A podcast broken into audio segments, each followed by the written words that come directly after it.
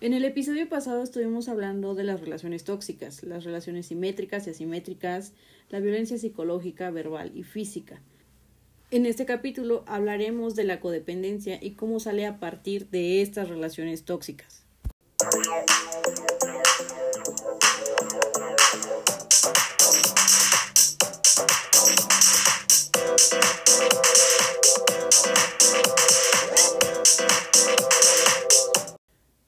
Consideramos bien lo que son las relaciones tóxicas, qué entienden por ello, qué son y cómo pueden manifestarse, sabemos que hay violencia tanto verbal, física y psicológica, ¿ok?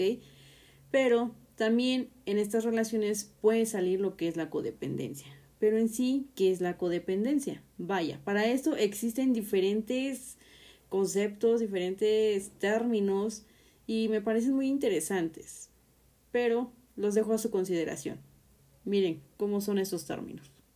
Robert Sobey escribió que es codependencia, un estado emocional, psicológico y conductual que se desarrolla como un resultado de que un individuo haya estado expuesto prolongadamente a y haya practicado una serie de reglas opresivas, reglas que previenen la abierta expresión de sentimientos, al igual que la discusión abierta de problemas personales e interpersonales.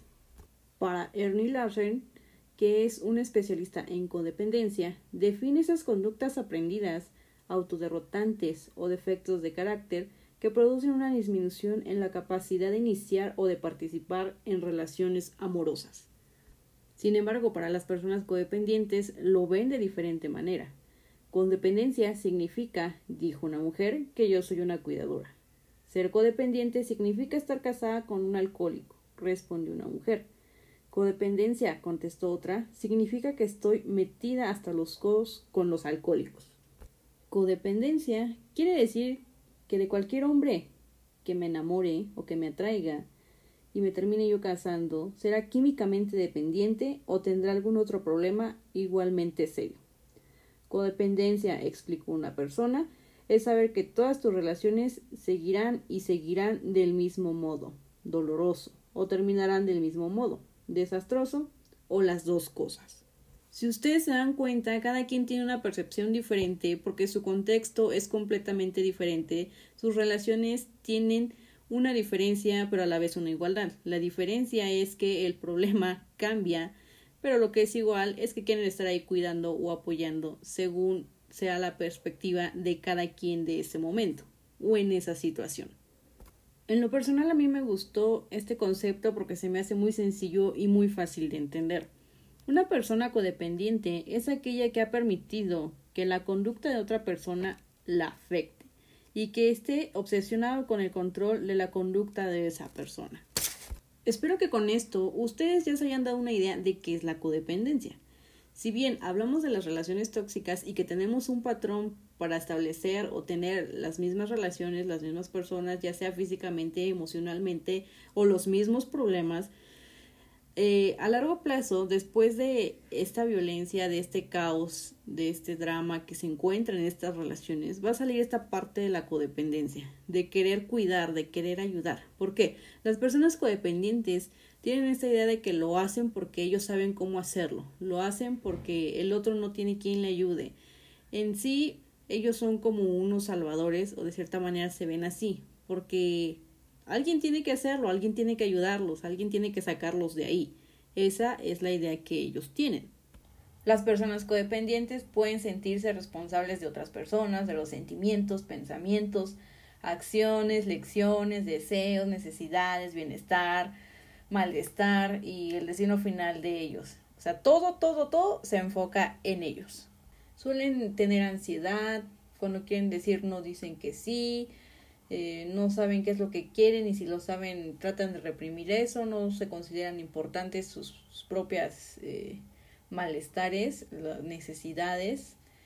Ellos quieren comprometerse en exceso con lo que están haciendo, creen que ellos tienen la solución, eh, también se cuestionan por qué otras personas no hacen lo mismo que ellos hacen se culpan a sí mismos y las acciones que ellos están tomando para ayudar, entre comillas, al otro, eh, pues no funciona, no hay eficacia, entonces se molestan, se sienten tristes por eso, critican todo lo que son ellos, no, no les gustan los halagos, los rechazan. Tú les haces un halago y te dicen no o se hacen menos. Esa baja autoestima está muy presente, se deprimen también por la falta de cumplir los halagos, que es una contradicción, ¿no? O sea, los necesitan pero no los quieren, porque no lo creen, porque no creen que son buenos, porque no creen que son suficientes, entonces es algo caótico.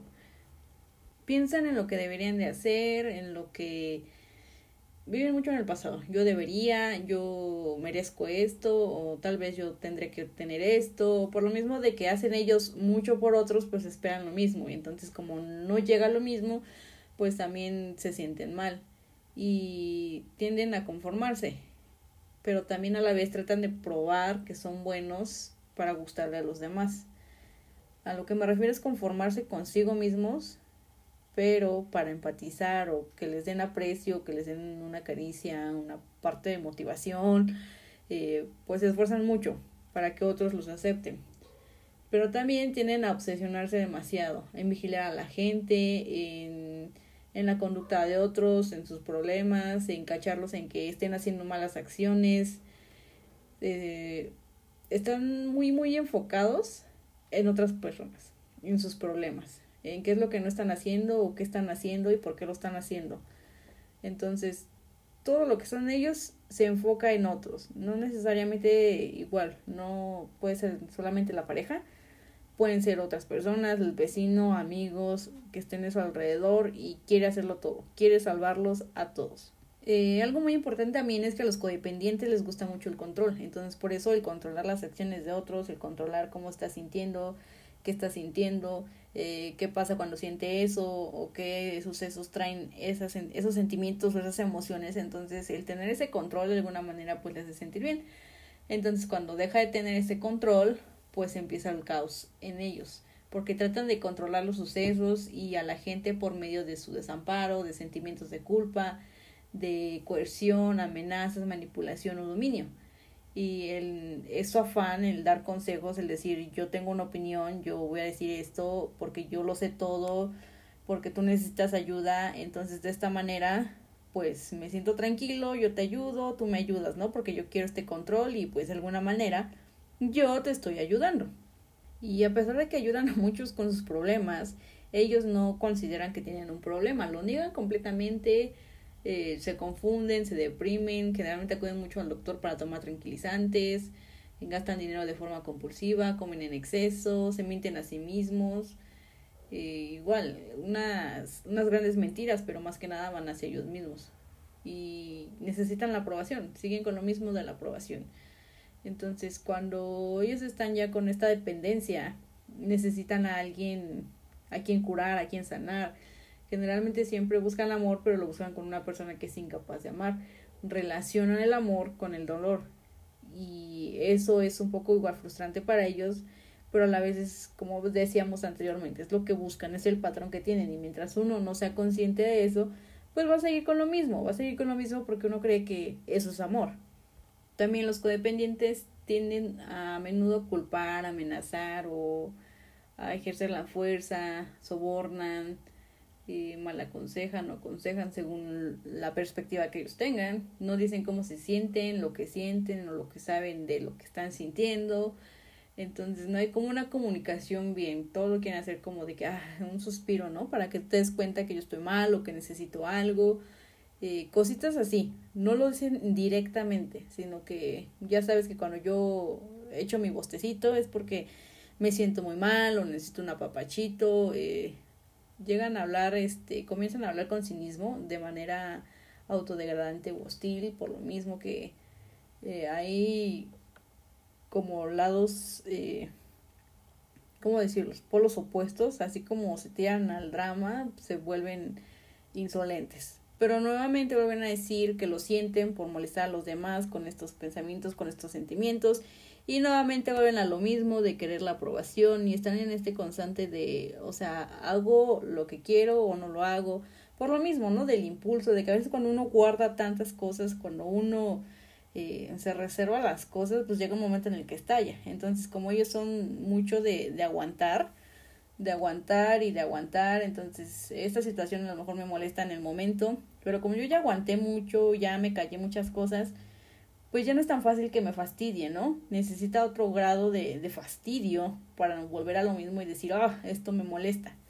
Entonces, ese es un una debilidad, es un contra, el que toleran mucho, toleran mucho y llega un momento en el que pues ya también ellos se cansan y pues lo sacan a la mala, ¿no? Porque no lo hablaron, porque no lo expresaron. Y estos solamente son algunos detalles de todo lo que viene la codependencia, de muchos puntos importantes que deberíamos de, de ver o de entender que no voy a poder terminar con todos, son como que los más importantes, porque desencadenan muchos, la verdad es que desencadenan muchos, incluso hay pues la falta de confianza tanto en ellos mismos como en las personas con las que están, la ira, como decía, de, del enojo, están enojados con ellos mismos, eh, tienen miedo, tienen problemas para poner límites de, como decía, toleran tantas cosas que pues ya no se puede. De hecho, en este libro de Ya no seas codependiente, me gustó mucho porque tiene diferentes historias en las que te da una percepción diferente de una persona codependiente y cómo está viviendo pues su día a día. Por ejemplo, una de las historias eh, al comienzo es que esta señora comienza relatando que sus días pues son como que se siente deprimida, se siente decaída, no quiere hacer nada, está casi todo el día acostada, cuando ve que ya, ya es tarde, que ya va a llegar su esposo, como que se levanta y empieza a hacer medio arreglar, medio arreglarse, para que cuando llegue él pues ya estén las cosas, cuando ya estén igual los niños salgan, vengan a comer, entonces ya tiene algo, ¿no? Entonces, eh, comenta que llega su esposo y pues lo odia, ¿no? O sea, como que lo ve con odio, lo desprecia, le dice hola y pues le cuenta de su día, ¿no? Más o menos, y entonces ella está enojada, está frustrada porque cómo es posible que yo eche tanto por ti, tú sigas haciendo las mismas tonterías porque su esposo es alcohólico. Entonces, eh, pues también el esposo pues ya no sabe ni qué hacer, ni qué decir, ni cómo hablarle, ¿no? Por lo mismo de que pues lo odian, por el simple hecho de existir, por el simple hecho de respirar, por el simple hecho de verlo. Entonces, esto también es un problema porque pues ella no lo dice, lo tolera, aguanta y, y no expresa esta, estas ganas de, de enojo, esta frustración, o sea, se lo calla. Entonces también como se lo calla, pues nada más eh, igual y sale por la mirada, en la manera de hablar de que quieres, ¿no? O sea, eh, y pues el esposo ya cenan y todo, se va al sillón, intenta ver la tele, ¿no? Como que alejarse, darle su espacio porque pues tampoco sabe cómo actuar.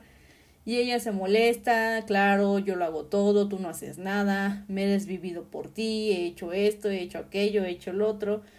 Y, y sabe que está deprimida, sabe que está deprimida, sabe que está enojada porque ya hay cosas que no quiere hacer, ya no se quiere ni levantar, si lo llega a hacer es como por lo mismo, por el compromiso, porque está obsesionada con arreglarlo con arreglar algo que ella no debe o no puede arreglar.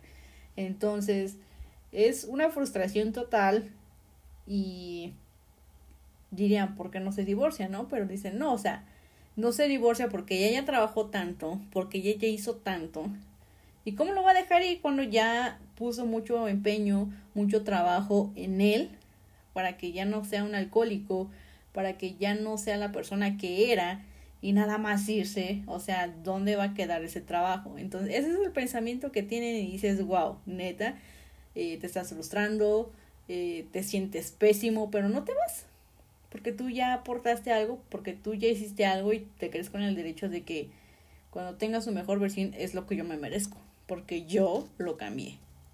También está la historia de un señor que es exitoso, eh, tiene un buen trabajo, tiene un buen sueldo, está en una buena posición, la familia siempre es de apoyarlo, es unida. Sin embargo, él tiene problemas con sus parejas, porque cada pareja que él tiene eh, o se está drogando o es alcohólica, cosas así. Entonces, eh, si hay alguien que lo trate bien, él la deja porque pues no le gusta, ¿no? Entonces, él sabe, dice, yo sé que cada persona que yo me encuentro, de la que yo me enamoré, tiene que tener un problema dependiente de una sustancia química, ¿no? Ya sean drogas, fármacos. Entonces, él lo entiende, lo así. Dice, pero si no la tiene, no me interesa. Si no tiene esa dependencia, a mí no me interesa. Y él se desvive por una chica que está, no puede ni trabajar, no quiere ni salir de su casa porque sabe que cuando salga, eh, ella va a desayunar y su desayuno va a ser este vodka o whisky o los dos. Y cuando él llegue va a ver que está borracha y más aparte eh, tomó pastillas o incluso también ya se drogó. Entonces lo que él tiene esa preocupación, sin embargo no quiere dejarla. ¿Por qué? Porque la ama y pues por más que se preocupe por ella, ella pues obviamente lo detesta, no lo quiere ni ver, le habla mal porque pues ya déjame en paz, es mi vida, pero no le importa, a él le gusta ese trato, le gusta que lo maltraten, entonces dice, yo sé que si salgo de esta voy a ir a otra con los mismos problemas, porque así le pasó, o sea, había dejado ya una novia así, que tenía más que nada problemas con el alcohol, y esta nueva chica pues tiene problemas con el alcohol y con los fármacos. Entonces, no cambió nada, no cambió nada, volvió a lo mismo, nada más que le agregamos los fármacos. Y de esto te va hablando el libro, de las características que tiene un codependiente y cómo se va sintiendo y cómo va siendo su percepción de las cosas. Si ustedes se dan cuenta, pues nada más cambia la sustancia en las historias. Pero, pues igual, es esta parte de, de no, o sea, yo le voy a ayudar, eh, yo voy a estar ahí, porque el chavo es de no, yo, yo tengo que estar aquí, no puedo ni ir a trabajar, tengo que estar aquí, tengo que cuidarla, qué tal si me necesita, qué tal si se ahoga, qué tal si cuando vomite o cosas así. Entonces son los pensamientos que él tiene o que ellos tienen y quieren estar al pendiente de esas personas. Y se molestan cuando hablamos de personas codependientes, cuando decimos, oye, pues date tu espacio, oye, quiere tantito, oye, pues dedícate tiempo. Porque así como le dedicas tiempo a esa persona, deberías de dedicártela a ti y se molestan. Entonces es un problema muy fuerte y más cuando no se dan cuenta, cuando no son conscientes de que pues tienen un problema de que son codependientes. Y lo primero que debemos de hacer para salir de ahí es aceptar o entender que somos codependientes. Una vez que ya lo entiendes, tienes que trabajar en ello. Y si tú sabes que eres codependiente y no haces nada, pues bueno, ya es tu decisión, tú lo sabes, eh, la ayuda está ahí. Que no la quieras tomar es una cuestión completamente diferente. Pero en ese trabajo te van a, a llevar a que te conozcas mejor, a que subas tu autoestima, a que entiendas que no tienes que resolver los problemas de todos, que sí, hay veces que nosotros queremos ayudar, pero existe una línea muy delgada entre la solidaridad y ya que te obsesiones con, con esa persona o con las, todas las personas a tu alrededor y sus problemas. Que claro, ¿quién no quisiera ayudar a los demás? Pero llega un punto en el que se vuelve enfermizo. Entonces, así como uno le dedica tiempo a otros, también se lo tiene que dedicar a uno mismo, porque nosotros también somos importantes. Así como te, te pasas las horas escuchando los problemas de los otros, eh, viendo cómo resolver sus problemas, pues también necesitamos nosotros mismos eh, atendernos, consentirnos, lo que sea para ti consentirte, ya sea, no sé, leer un libro, tal vez, ir de viaje, ver una película, no sé, comprarte ropa, eh, pintarte las uñas, hacerte un corte de, cabello, cambiarte look, o sea, algo para ti, para que te quieras, para, para subir tu autoestima, que dices, esto me gusta, esto me encanta, yo quiero. Entonces, es un proceso, es un proceso, pero es muy importante igual trabajar en el autoestima entender y saber poner los límites. Así que yo sé que me tardé al subir este episodio, la verdad es que me encantó el libro, ya lo había leído, pero volviéndolo a retomar, eh, es un libro muy hermoso y estoy sintetizando, ¿por qué? Porque estos son los puntos como más importantes. Eh, yo les había dicho o comentado antes que pues los podcasts está padre, eh, escucharlos, te resumen mucha información, te dan una percepción diferente. leer o buscar sobre un tema igual te amplía el conocimiento, conoces cosas nuevas. Sin embargo, cuando uno tiene un problema, es importante eh, ir a terapia, hablando de este tema de codependencia. ¿Por qué? Porque a pesar de que a veces uno tenga los conocimientos, no es suficiente. Uno solo no puede resolverlo. Así como ellos no pueden resolver la vida de todos, o sea, necesitamos ayuda. Incluso nosotros los psicólogos necesitamos psicólogos porque a pesar de que tengamos cierta información, Hay cosas que no vemos, hay cosas que no entendemos y necesitamos la ayuda de alguien más para que nos guíe. Así que recuerden que si ustedes se sienten en esta, algo les cayó, como de que, ah, yo soy así o conozco a alguien, eh, mucho ojo, mucho ojo con esto. Vayan a terapia, no dejen pasar más tiempo, porque créanme, si ustedes lo hacen menos, va a llegar un momento en el que se va a volver un poco más difícil. No digo que no vayas a salir de ahí, sino que se vuelve más difícil. Y aprendan a quererse, aprendan a dedicarse tiempo, es cierto que queremos ayudar y apoyar a los que nos rodean porque los amamos, porque queremos hacerlos mejores, pero algo muy importante es que si esa persona no quiere cambiar, no podemos hacer nada. No podemos hacer nada por más que nos esforcemos, por más que hagamos, por más que digamos. ¿Por qué? Porque si la otra persona no quiere, nada va a cambiar. Nada va a cambiar. Así que no se aferren a esas situaciones. Son tóxicas.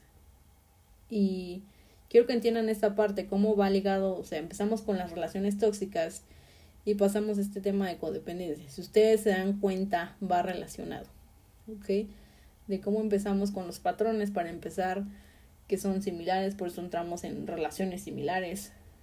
Y después viene esta frustración porque sabes que yo quiero ayudar a que sea mejor persona, pero se vuelve mejor persona y se va con alguien más y te frustras, te enojas porque dices, o sea, yo dediqué tiempo, yo dediqué mucho de mí para que se largue con alguien más. Entonces te frustras porque cómo es posible que haya pasado eso.